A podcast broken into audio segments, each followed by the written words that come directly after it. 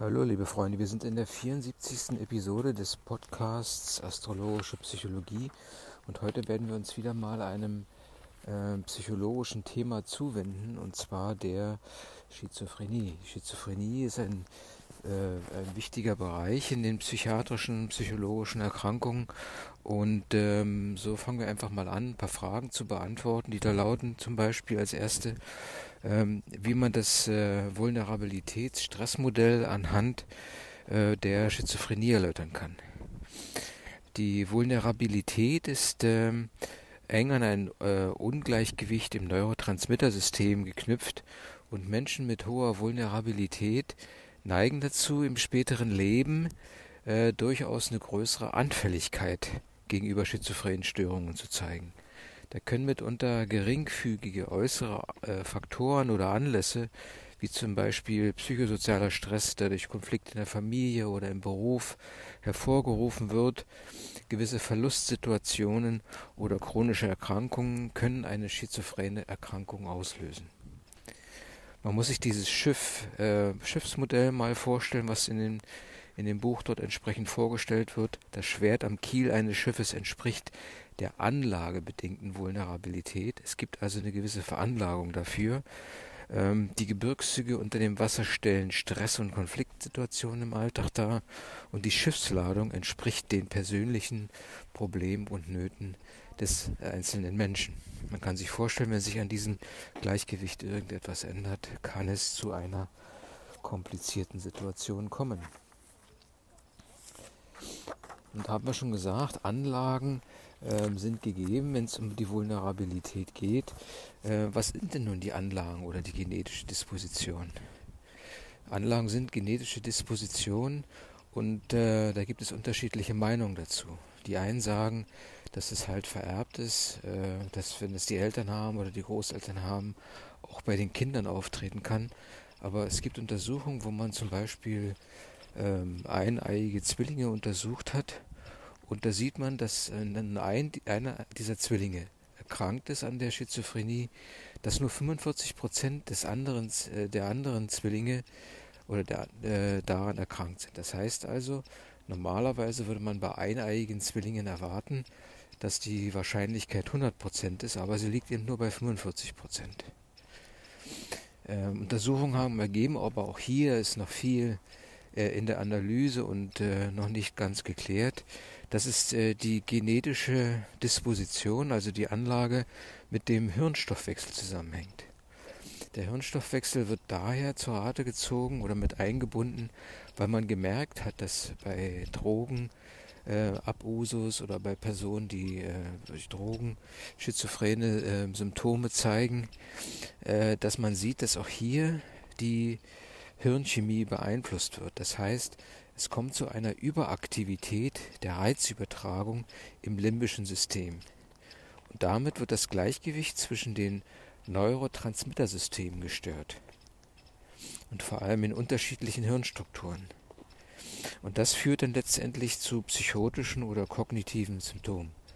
Also kann man sagen, eine genetische, äh, eine genetische äh, Disposition ist mit eine Hypothese, aber eine von vielen sozusagen. Es ist eine Veranlagung.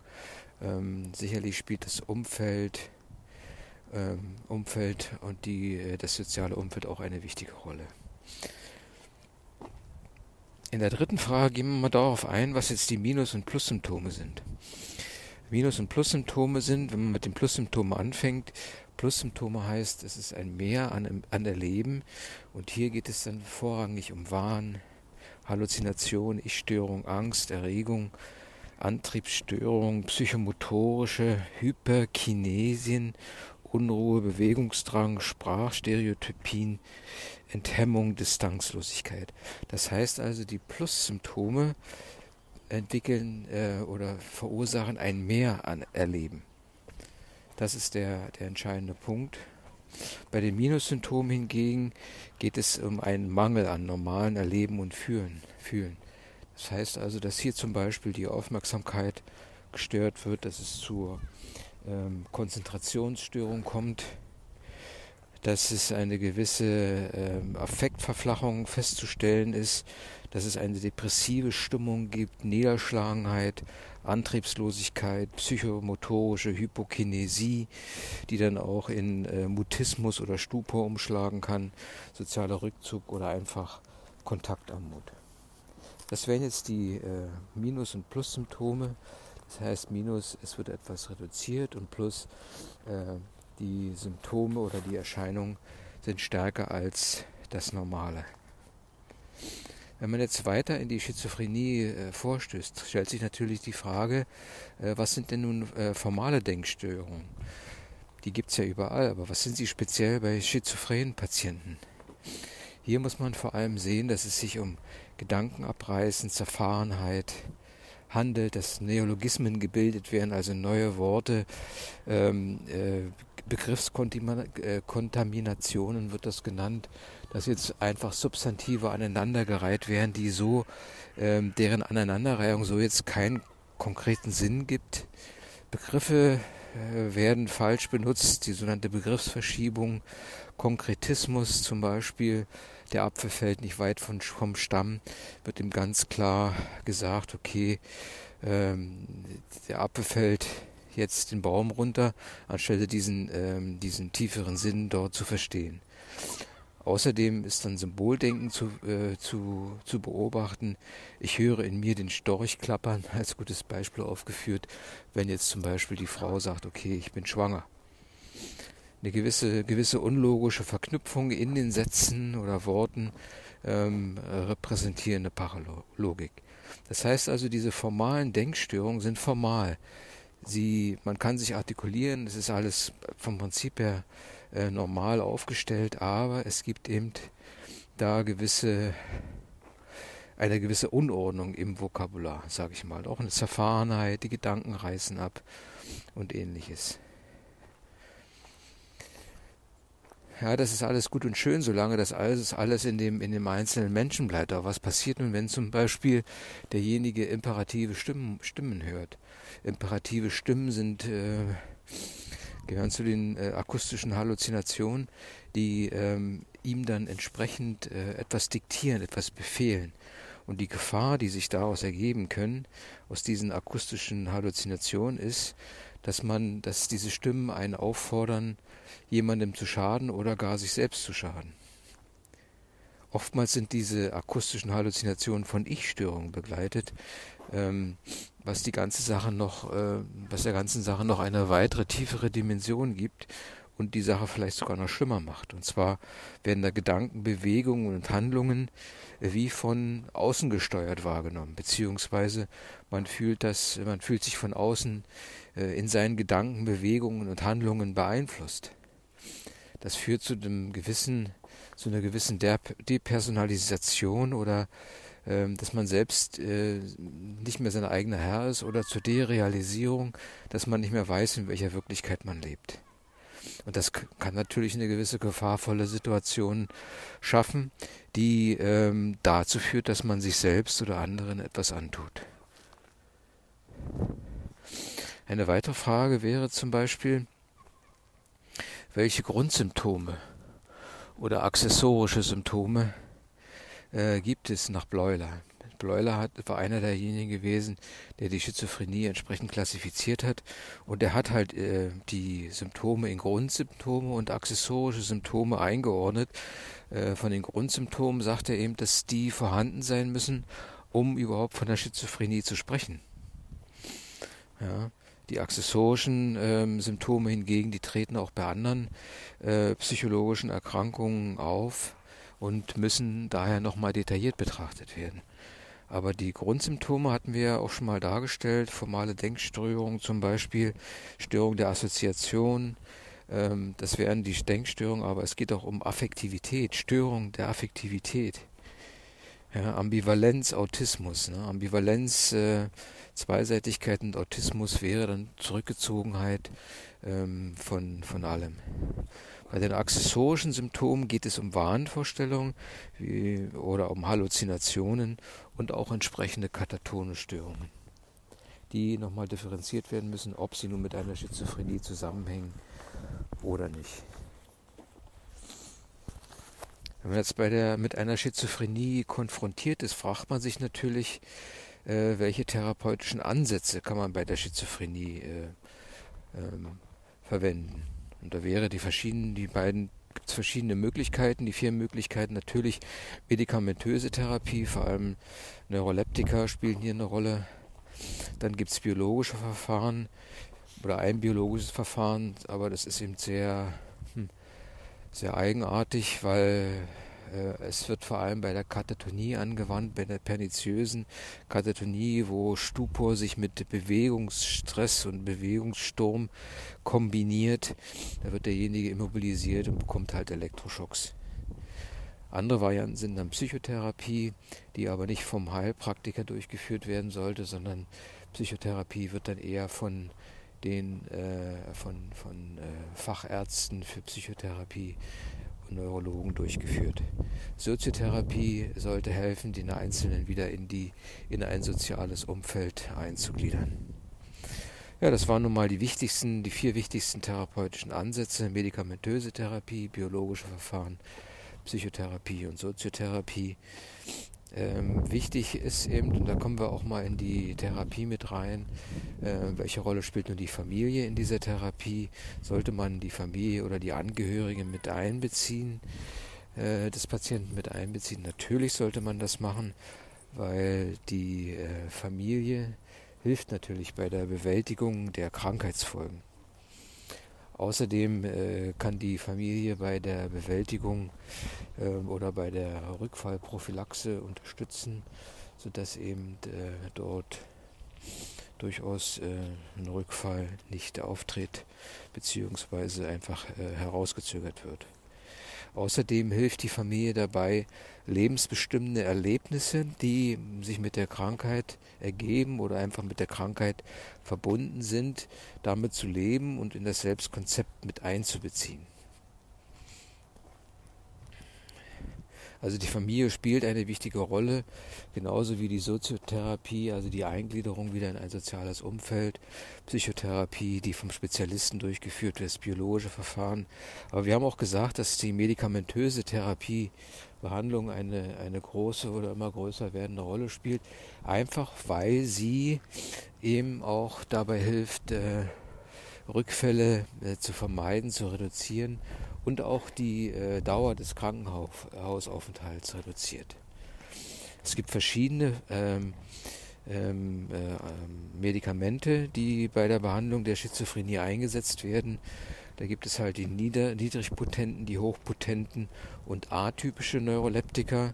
Bei den niedrigpotenten, zum Beispiel Promethazin, äh, wird vor allem geschätzt, dass sie äh, bei positiven Symptomen äh, eingesetzt werden können. Sie wirken sedierend, antriebshemmend, ähm, haben zwar starke Nebenwirkungen ähm, auf das vegetative Nervensystem, ähm, sind allerdings bei den motorischen Nebenwirkungen eigentlich schwach, was ja auch positiv ist. Und was sie äh, etwas von den, äh, von den hochpotenten Neuroleptika wie zum Beispiel Halopuridol abgrenzt. Ne, diese haben, äh, wie gesagt, wie es auch sagt, sehr starke antipsychotische Wirkung. Die psychotische, antipsychotische Wirkung der niedrigpotenten wäre gering, aber antipsychotische Wirkung, demzufolge geringere Wirkung auf die, das vegetative, Nebenwirkung auf das vegetative Nervensystem, aber starke motorische Nebenwirkungen, was man ja besonders ähm, auch entsprechend erkennt an den Patienten, an ihren schleppenden Gang etwas von übergebeugt und verlangsamt. Atypische Neuroleptika zum Beispiel Resperidon, Glozapin sind, haben an sich eine gute antipsychotische äh, Wirkung, ohne jetzt diese typischen motorischen Nebenwirkungen. Ähm, sie wirken gleichzeitig auf äh, Negativ- und Positivsymptome, haben allerdings Auswirkungen und das muss dann entsprechend äh, beobachtet werden auf das Blutbild. Ja, das wäre jetzt mal so im, im, Überblick die medikamentöse Behandlung.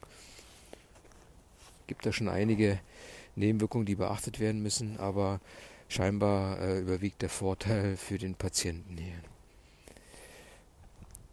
Wenn man jetzt in die einzelnen Formen der Schizophrenie reingeht, dann muss man nochmal auf das schizophrene Residuum eingehen. Äh, hier die Trias, die eine Rolle spielt. Das heißt, ein Drittel der Patienten mit schizophrenen Störungen erleben das einmalig und es äh, bildet sich zurück. Ähm, ein weiteres Drittel, das zweite Drittel, erlebt praktisch äh, diese Schizophrenie in, ähm, in Phasen, tritt also immer wieder auf und äh, manifestiert sich entsprechend. Also es gibt einen Rückfall, kann die Ursachen haben, dass es eben nicht richtig behandelt wird oder nicht richtig betreut wird. Aber 30 bis 40 Prozent haben praktisch diese Progrediente und äh, chronischen Verlauf von schizophrenen Störungen und das nennt man eben das schizophrene Residuum. Es bleibt praktisch als Grundton im Verlauf der Erkrankung und zwar äh, äußert sich dies in Antriebsverlust, ähm, Erschöpfbarkeit, Affektverflachung, Störung des Gedächtnisses und der Konzentration und der sprachlichen Ausdrucksfähigkeit. Ähm, Voraussetzungen jetzt der, für die Diagnose des schizophrenen Residuums äh, sind allerdings, dass es früher ähm, schon mal eine, eine äh, Demenz, ähm, äh, früher eine psychotische Episode gab und dass halt äh, so, ähm, so diese Symptome über ein Jahr schon festgestellt wurden. Es muss ausgeschlossen werden, dass es hier sich um keine Demenz handelt, beziehungsweise um andere organische, äh, psych psychiatrische oder psychologische Leiden. Also das schizophrene Residuum ist eine Indikation, die äh, relativ häufig, vielleicht sogar am häufigsten auftritt. Bei jüngeren Leuten, äh, so zwischen 15 und 25 Jahren, kann man vor allem die sogenannte Hebephrenie feststellen. Äh, hat auch eine gewisse Inzidenz. Was versteht man darunter und warum wird sie häufig nicht erkannt? Ähm, das kann damit zusammenhängen, dass der Typ eigentlich normal auftritt, nur ein bisschen desorganisiert. Deshalb wird dieser Typ der Schizophrenie auch desorganisierter Typ der Schizophrenie bezeichnet oder auch als Jugendschizophrenie, vor allem weil die ähm, Jugendliche an dieser an diesem Typ der Schizophrenie erkranken können. Und hier hat man eben die drei, äh, äh, sage ich mal, wichtigsten Symptome sind hier die Affektstörung, formale Denkstörungen und äh, Aktivitätsstörungen. Ja, man, äh, die äh, Leute werden so ein bisschen unberechenbar, man kann nicht genau feststellen, in welche Richtung es bei ihnen geht. Ne?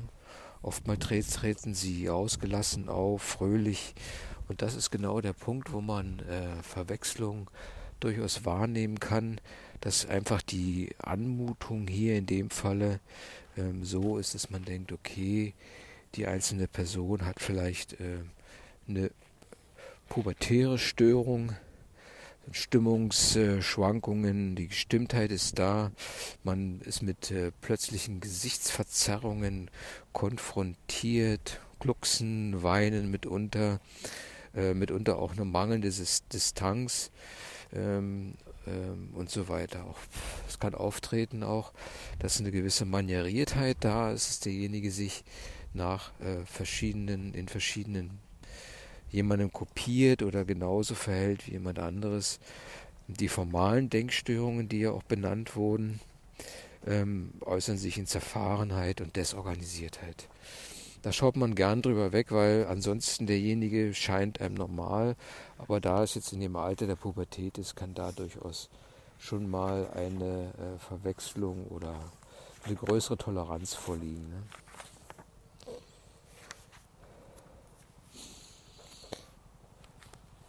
Es gibt natürlich verschiedene weitere Formen der Schizophrenie und wenn man sich das Krankheitsbild auch einer häufig auftretenden Form der Schizophrenia simplex anschaut, dann ähm, das sind so ein bisschen die, die Grenzbereiche der Schizophrenie. Dann kann man sagen, okay, es ist ein symptomarmer Verlauf der Schizophrenie, ähm, der aber mit einem, äh, sage ich mal, mit einem langsam fortschreitenden Wesenswandel einhergeht.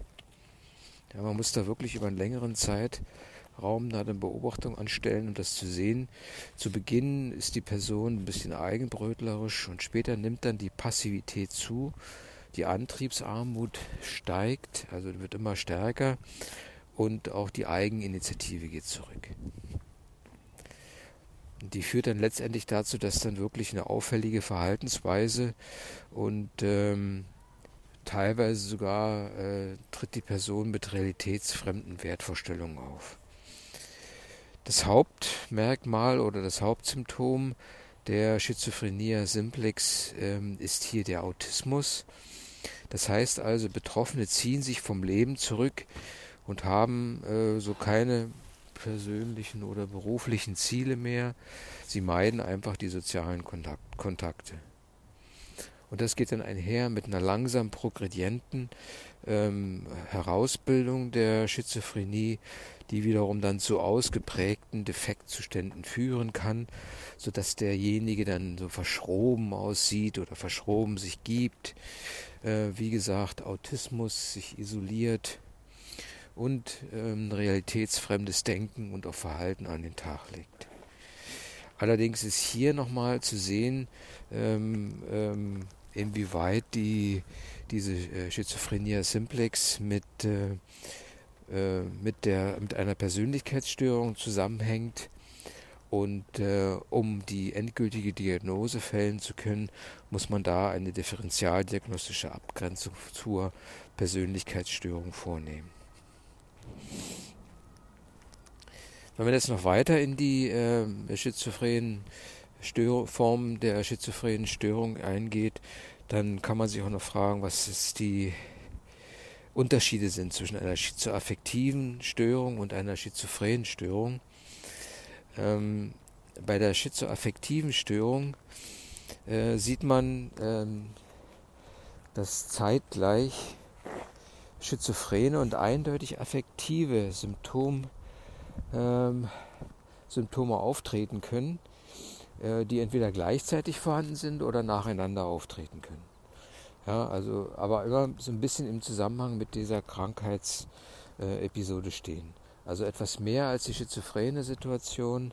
Es gibt es, äh, sind auch hier die affektiven Elemente sehr ausgeprägt, also affektive Symptome müssen ausgeprägt sein und äh, eben das Krankheitsbild auch beherrschen. Dabei gibt es halt nochmal eine Differenzierung der schizoaffektiven Störungen. Und zwar schizomanisch, also überschwänglich, schizodepressiv, äh, niedergeschlagen, niedergedrückt. Gerade bei dieser Form der schizophrenen, schizoaffektiven Störung äh, kann man sehen, dass es eine erhöhte Suizidgefährdung gibt. Oder es gibt eben halt ein Gemisch davon, wo sich manisch-depressiv entsprechend äh, abwechselt. Es gibt da äh, oftmals medikamentöse Therapie, äh, die hier vor allem äh, die sogenannten Stimmungsstabilisatoren werden dort eingesetzt. Äh, Lithium, Valproat oder Carbamazepin, die sozusagen die Stimmung einfach wieder aufhellen und äh, die, äh, diese Affektsituation äh, normalisiert.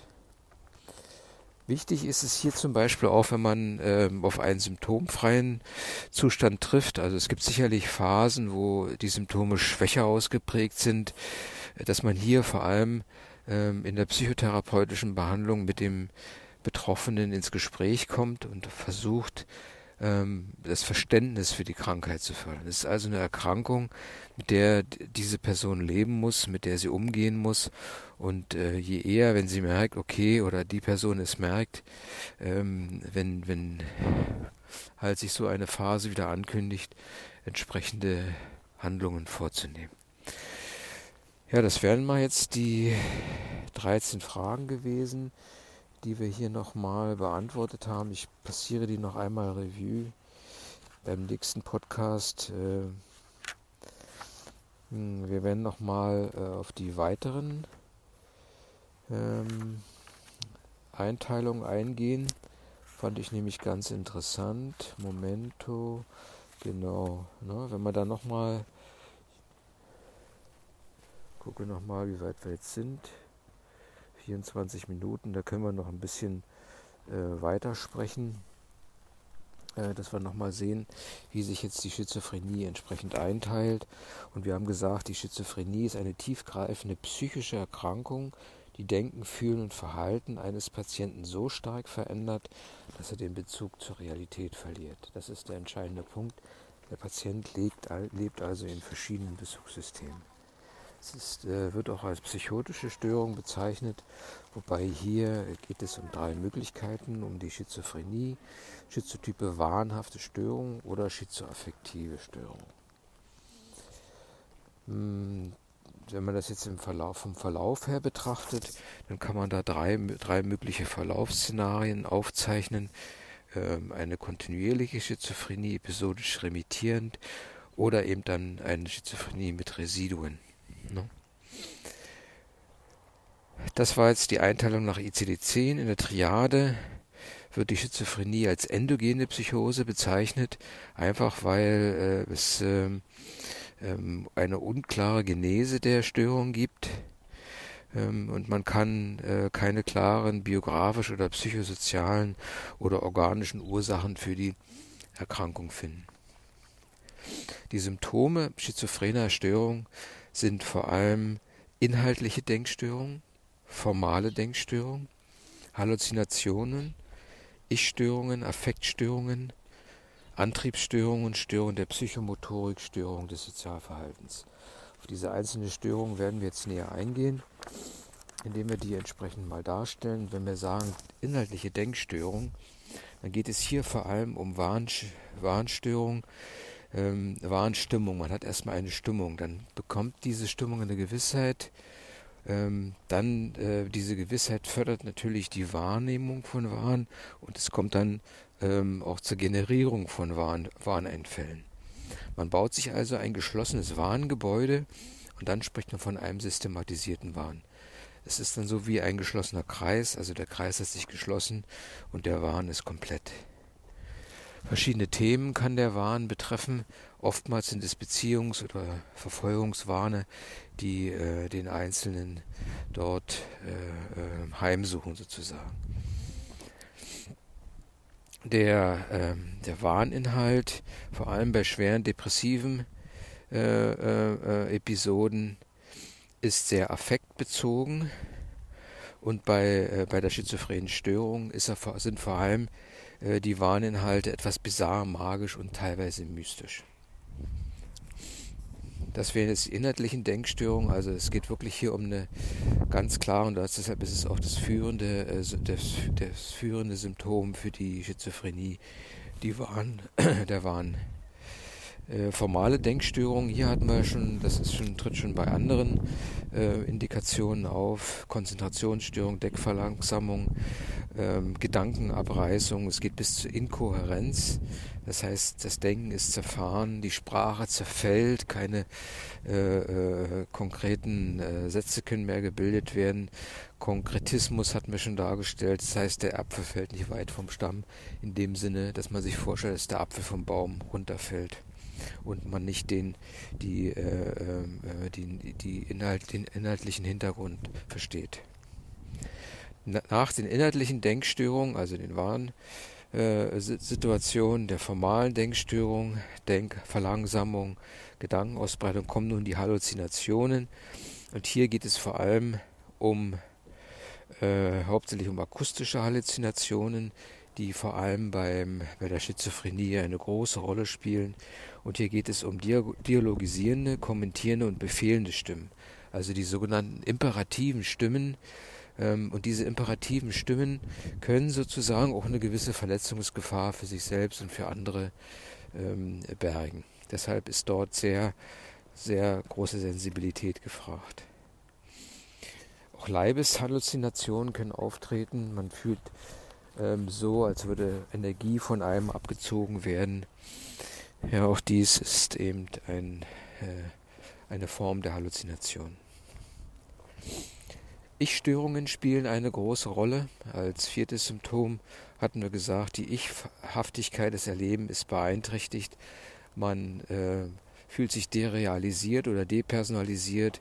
Das heißt, Gedankenausbreitung oder die Gedanken werden entzogen. Man hat ähm, Gedankeneingebungen, die von außen kommen oder auch einfach nur die Fremdbeeinflussung. Das sind also die Ich-Störungen, dass man sich selbst nicht mehr als unabhängig denkendes Wesen wahrnimmt. Störungen der Affektivität als nächstes Symptom.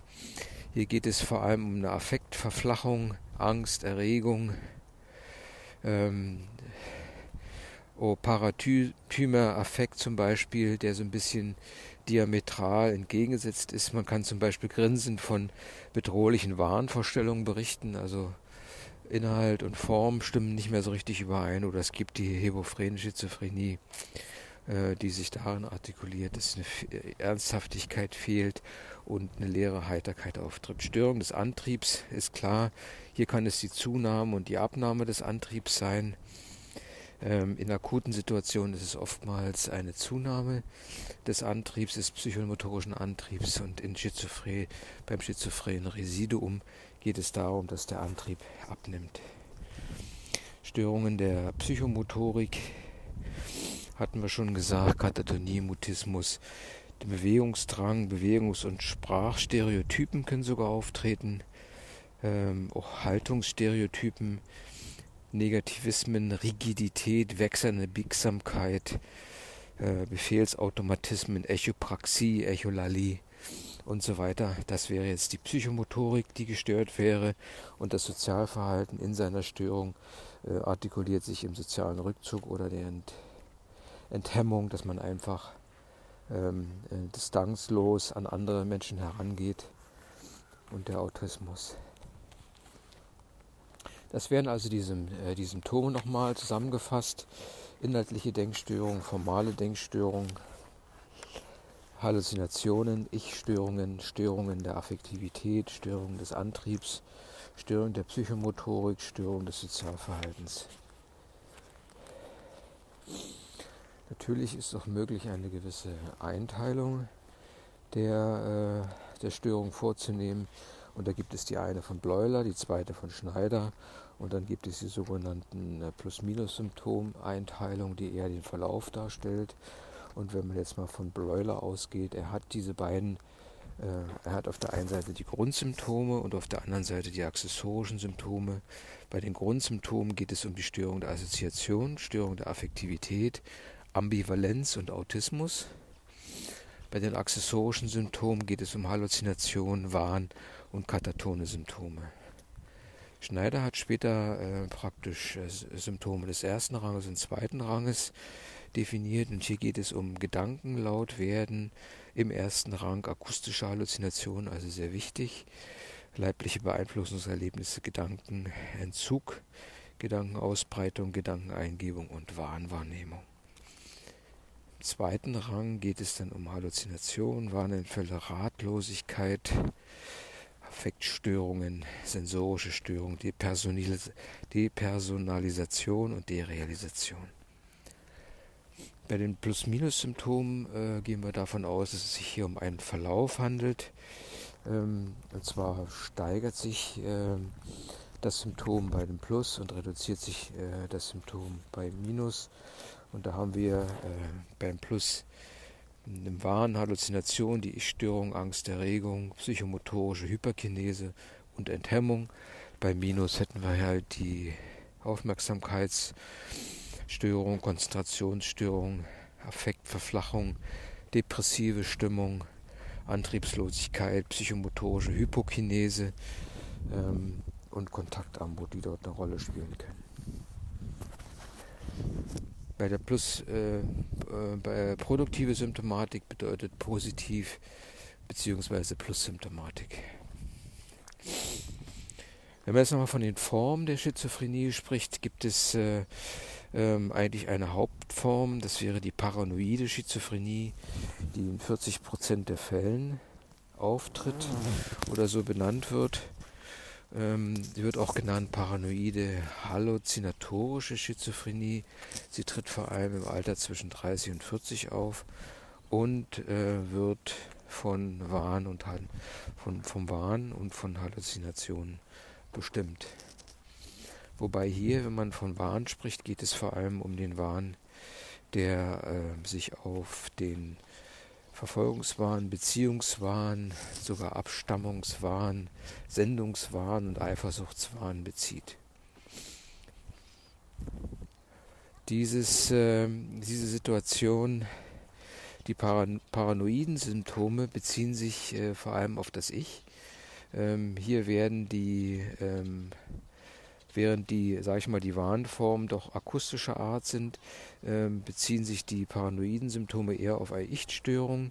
Und zwar geht es hier um kulturell unangemessene, bizarre Wahnvorstellungen, Wahnwahrnehmungen, äh, auch die wahnhafte Umdeutung der realen Sinneswahrnehmung, die jetzt durch das Umfeld und die Kultur entsprechend definiert werden.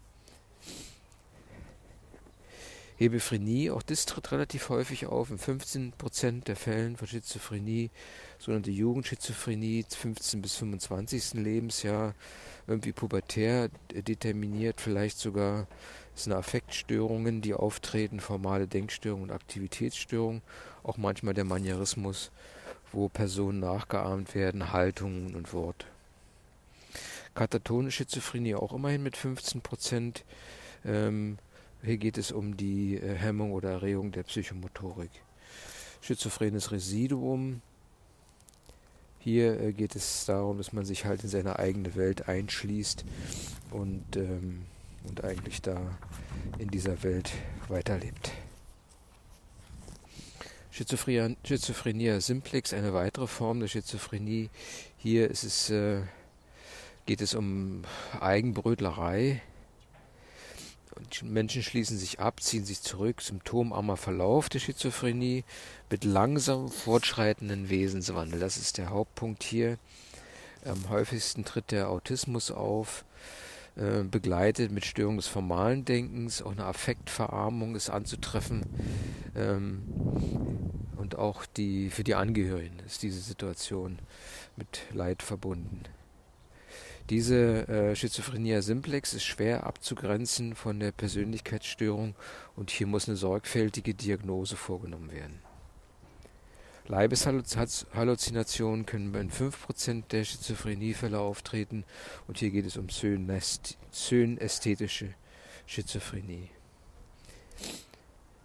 Diagnostik ist relativ kompliziert äh, mit der Schizophrenie, weil die Symptome nicht eindeutig, nicht spezifisch sind und nicht eindeutig zuordnenbar sind. Na, die Symptome können bei vielen psychischen äh, Erkrankungen auftreten. Es kommt bei der, bei der Schizophrenie allerdings auf die Symptomkonstellation an und auf den Krankheitsverlauf. Und man kann an sich die Schizophrenie nur diagnostizieren über eine über Ausschlussdiagnostik. Das heißt, man sollte zuallererst organische Grunderkrankungen ausschließen, dann sollte der Missbrauch von Alkohol und Drogen und so ausgeschlossen werden und andere psychische Erkrankungen sollten ausgeschlossen werden. Wenn das nicht, wenn das nicht möglich ist, wenn also eine organische ähm, Ursache durchaus äh, vorhanden ist, dann kann man hier die Diagnose antreffen, dass es sich um eine organische, wahnhafte, schizophreniforme Störung handelt. Also auch dafür gibt es dann sozusagen eine Möglichkeit, der Bezeichnung, äh, wobei hier äh, nochmal auf das Schizophrene eingegangen wird. Die Diagnose der Schizophrenie ist möglich, wenn es, wenn es eine psychotische Episode mit mindestens einem Symptom des ersten Ranges gibt. Wir hatten ja die äh, eingeteilt, es gibt Symptome ersten und zweiten Ranges. Ähm, ähm, oder es gibt zwei Symptome des zweiten Ranges und die Symptome müssen mindestens über vier Wochen anhalten. Ne? Also ersten Ranges die Symptome wären Gedankeneingebung, Beeinflussungswahn, imperative Stimmen und ein bizarrer Wahn. Das wäre jetzt der erste Rang. Im zweiten Rang geht es auch um Halluzinationen, Wahngedanken, Gedankenabreisen, katatone Symptome oder negative Symptome, also Verlangsamung, Affekt und so weiter und so fort. Also einmal eine psychotische Episode mit einem Symptom ersten Ranges, mindestens vier Wochen oder zwei Symptome zweiten Ranges. Der Krankheitsverlauf ähm, äh, gliedert sich in drei Phasen. Prodromalphase, das äußert sich mit einer veränderten Stimmungslage, Auch ein gewisser sozialer Rückzug ist zu sehen. Es kommt zur akuten Phase und im nächsten Schritt dann zur Residualphase, wo dann zum Beispiel eventuell eine postschizophrene Depression auftreten kann. Wir haben festgestellt, dass in ein Drittel der Fällen eine Vollremission möglich ist. In einem zweiten Drittel äh, ähm, tritt die Schizophrenie in Phasen auf und in einem Drittel ist es entsprechend chronisch, aber auf einem relativ niedrigen Niveau. 90 Prozent der schizophrenen Patienten mit schizophrenen Störungen erkranken vor dem 30. Lebensjahr und die Mortalität ist um 10 Prozent erhöht. Die Suizidrate bei schizophrenen Patienten liegt zwischen 5 und 10 Prozent. Also häufig kann man sehen, dass die Schizophrenie, schizophrenen äh, Erkrankungen oder Störungen mit äh, Abhängigkeitserkrankungen zusammenhängen. Die Ätiologie wird oft diskutiert, der Schizophrenie. Es werden genetische Faktoren angeführt, ähm, äh, Veränderung der Neurotransmittersysteme, hirnmorphologische Veränderungen, biologische Faktoren können eine Rolle spielen und ebenfalls bio, äh, psychosoziale Faktoren.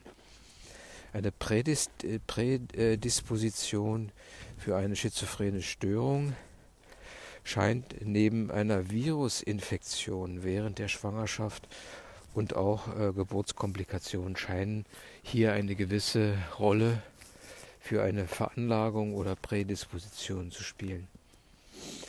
Es ist auch klar, dass nicht nur negative Ereignisse, sondern auch positive Ereignisse Stresssituationen äh, schaffen können und damit eine gewisse äh, schizophrene Störung hervorrufen können. Denn ähm, hier geht es um das, wenn man diese Situation sich erklären möchte, dann geht es darum, dass es äh, dass man das Vulnerabilitätsstressmodell mal anwendet. Die Vulnerabilität ist eine anlagebedingte Disposition bzw. Bereitschaft, an dieser Störung, schizophrenen Störung zu erkranken. Das heißt also, dass auch äh, akute schizophrene Psychosen sowohl durch somatische Erkrankungen als auch durch psychische Anlässe ausgelöst werden können.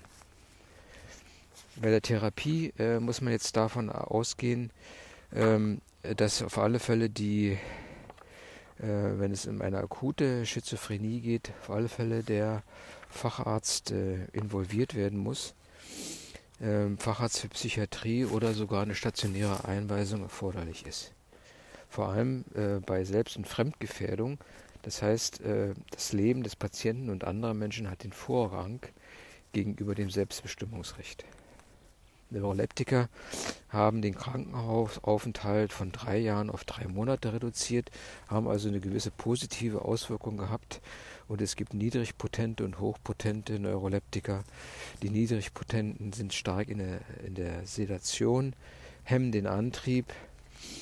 Allerdings haben sie eine geringe antipsychotische Wirkung. Ja, sie haben äh, starke vegetative äh, Nebenwirkungen auf das vegetative Nervensystem Allerdings beeinträchtigen sie nicht das äh, motorische System.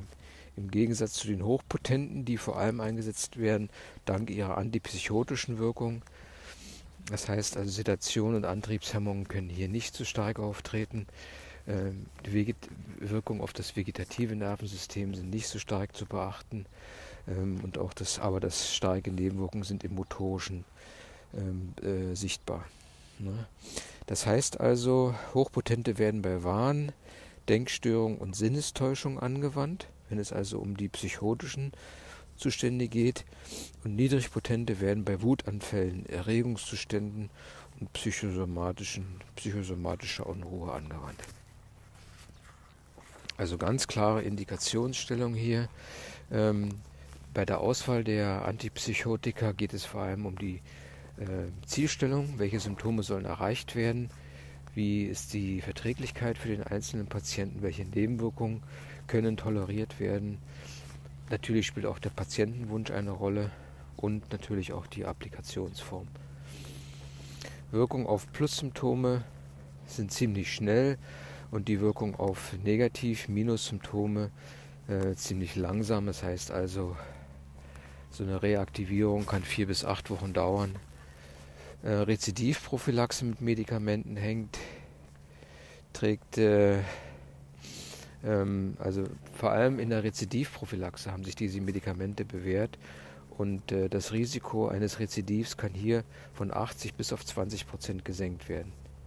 Die häufigste Ursache für Rückfälle, also für Rezidive, sind, dass äh, Medikamente plötzlich abgesetzt werden oder einfach die Medikamente nicht regelmäßig genug eingenommen werden. Biologische Verfahren, eine weitere Therapiemöglichkeit neben der medikamentösen, ist die sogenannte Elektrokrampftherapie, die vor allem bei perniziöser Katatonie eingesetzt wird. Ein sehr seltener Fall und der auch nur in der Klinik gesehen wird. Psychotherapie, hier geht es um eine verhaltenstherapeutische Intervention, Training sozialer Kompetenzen, kognitive Trainingsverfahren müssen sehr vorsichtig angewandt werden und können eigentlich nur vom Facharzt ähm, durchgeführt werden. Psychoanalytische Therapie nicht für den Heilpraktiker, hm, weil besteht die Gefahr, dass man halt äh, Verschlechterungen auslöst. Familientherapie und Sozial Soziotherapie. Hier geht es vor allem um Beschäftigungstherapie, Arbeitstherapie, berufliche Rehabilitationsprogramme, betreutes Wohnen, Tagesstätten, Selbsthilfegruppen und so weiter. Es geht vor allem um eine ausgewogene Therapie, ähm, um Belastung, Entlastung in der Balance zu halten, ebenso Anspannung und Entspannung, Aktivität und Pause, dort eine richtige Balance zu finden. Des Weiteren gibt es Schizotype, äh, Schizotype Störungen, schizophreniforme psychische Auffälligkeiten wie Denk-, Affekt- und Verhaltensstörungen ohne eindeutige schizophrene äh, plus Symptome. Das heißt also, drei bis vier Symptome müssen mindestens zwei Jahre ständig oder episodisch aufgetreten sein und ähm, aber leider niemals die Kriterien einer Schizophrenie erfüllt haben. Das heißt also, es kann eine eingeschränkte Affektsituation sein, eine gewisse Exzentrizität, eine Tendenz zum sozialen Rückzug, magisches Denken kann eine Rolle spielen, übertriebenes Misstrauen ist eine Relevanz, zwanghaftes Grübeln und ungewöhnliche Wahrnehmungserlebnisse können hier eine Rolle spielen. Auch das Denken und die Sprache ist vage, akustische und andere Halluzinationen können auftreten und familiäre Belastung kann hier eine Rolle spielen bei den Schizotypen, schizophreniformen Erkrankungen und Störungen. Anhaltende wahnhafte Störungen ist praktisch ein langanhaltender Wahn. Der Wahn ist hier variabel. Es handelt sich oftmals um Verfolgungs-, hypochondrischen Wahn, Größenwahn, Querulantenwahn, Eifersuchtswahn ähm, mit teilweise depressiven Symptomen. Die induzierte wahnhafte Störung, ähm, das ist, wenn jetzt zum Beispiel zwei Personen eine enge emotionale Beziehung haben, und der Wahn der einen Person auf den Wahn der anderen Person übertragen wird und es zu einer Folie à deux kommt. Schizoaffektive Störungen, eine weitere Möglichkeit der Schizophrenie, Schizophrenie, schizophrenen Erkrankungen ist die Schizo kann unterschieden werden schizomanische, schizodepressive oder gemischte schizoaffektive Störungen. Ähm, diese müssen entsprechend ausgeprägt sein. Es handelt sich hierbei um schizophrene Symptome, äh, die natürlich äh, depressive Symptome sein können. Depressive Symptome sind Stimmungseinbruch, Antriebsarmut, Grübelneigung und teilweise auch Suizidgedanken. Das wären die depressiven Symptome. Bei den äh, manischen Symptomen geht es wiederum um Größenwahn, äh, und man verliert praktisch die Distanz zu anderen Personen. Bei schizodepressiven äh, äh, Störungen ist die äh, Suizidgefährdung größer. Und hier ist natürlich eine psychotherapeutische Behandlung an, angezeigt, vor allem im symptomfreien Intervall, um das Krankheitsverständnis zu fördern und dem Patienten sozusagen eine Bewältigungsstrategie zu ermöglichen. Ja, das wäre mal jetzt im Schnelldurchlauf die Schizophrenie nochmal dargestellt. Fragen hatten wir zu Anfang beantwortet. Das ist ein weites Feld für den Psychiater oder für den Neurologen. Da weiß ich nicht, inwieweit das für mich eine Rolle spielt, aber es gibt eben halt auch hier Zusammenhänge mit dem großen Ganzen, auch mit der Astrologie, nehme ich einfach nur mal die Inkongruenz, Inkohärenz. Zum Beispiel, wir sprechen auch, ähm, äh, wenn wir über das Aspektbild sprechen, Inkohärenz. Wenn jetzt das Aspektbild sozusagen aufgeteilt ist, wenn zwei, drei verschiedene Aspektstrukturen in einem Horoskop auftreten, dann kann man auch hier sagen, dass die Person eine gewisse Inkohärenz aufweist, in verschiedenen Teilstrukturen lebt. Das wäre es für heute, ein ziemlich langer Podcast. Ähm, ja, eigentlich Allgemeinplätze und Allgemeinwissen, äh, was jetzt mitgeteilt wurde. Aber ich hoffe, es war trotzdem interessant. Wünsche dir einen schönen Tag. Okido. All, all the best. Sei ein starker äh, äh, Psychologe oder Astrologe. Am besten ein Astropsychologe. Okido, alles Gute. Tschüssi.